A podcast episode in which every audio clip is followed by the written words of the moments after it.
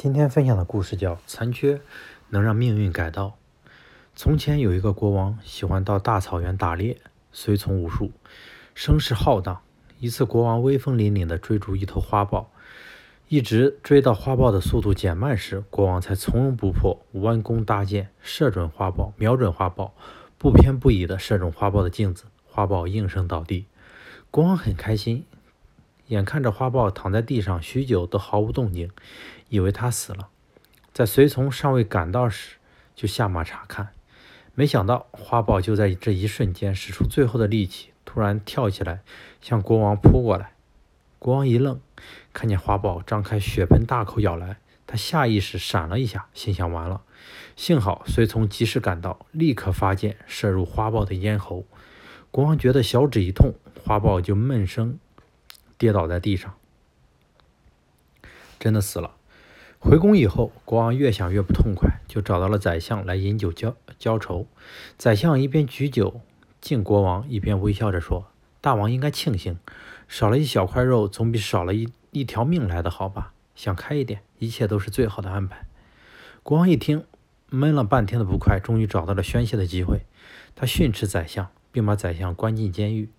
过了一个月，国王养好伤。打算像从前一样找宰相一块微服私巡，可是想到是自己把他关进监狱里，一时也放不下身份释放宰相，便独自出游了。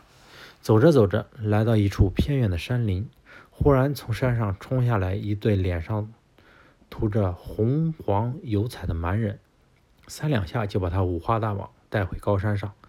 国王这时才想到，今天是满月。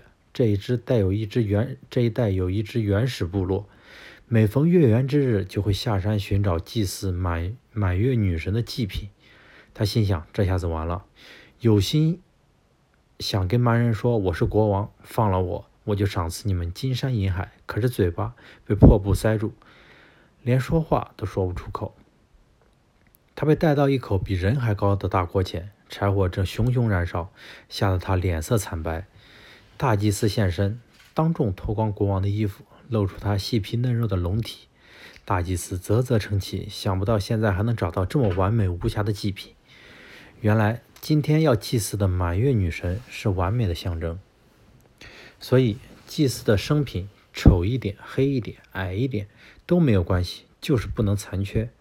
在即将推国王下油锅的那一刻。大祭司终于发现国王的左手小指头少了小半截，他忍不住咬牙切齿，咒骂了半天，忍痛下令说：“把这个废物赶走，另外再找一个。”脱困的国王大喜若狂，飞奔回宫，立刻叫人释放宰相，派军队赶走蛮人，并在御花园设宴，为自己保住一命，也为宰相重获自由而庆祝。国王边饮酒边说：“如果不是被花豹咬了一口，”今天连命都没了，宰相也慢条斯理地喝下一口酒，说：“也多亏大王将我下在大狱，我才捡了一条命。否则陪伴您微服私巡的人不是我，还有谁呢？”等到蛮人发现国王不适合拿来祭祀满月女神时，被丢进大锅中烹煮的肯定是我。所以，我向我要向您敬酒，感谢您救了我一命。这个故事可能有点离奇。可其中包含的哲理却是不容置疑的，真是祸之福所倚，福乃祸所患。生活中有高潮也有低谷，人生中有得也有失。只要我们对成败得失始终保持着乐观的态度，辩证的看待问题，我们就能度过危机，等来命运的转机，生活就会轻松愉快起来。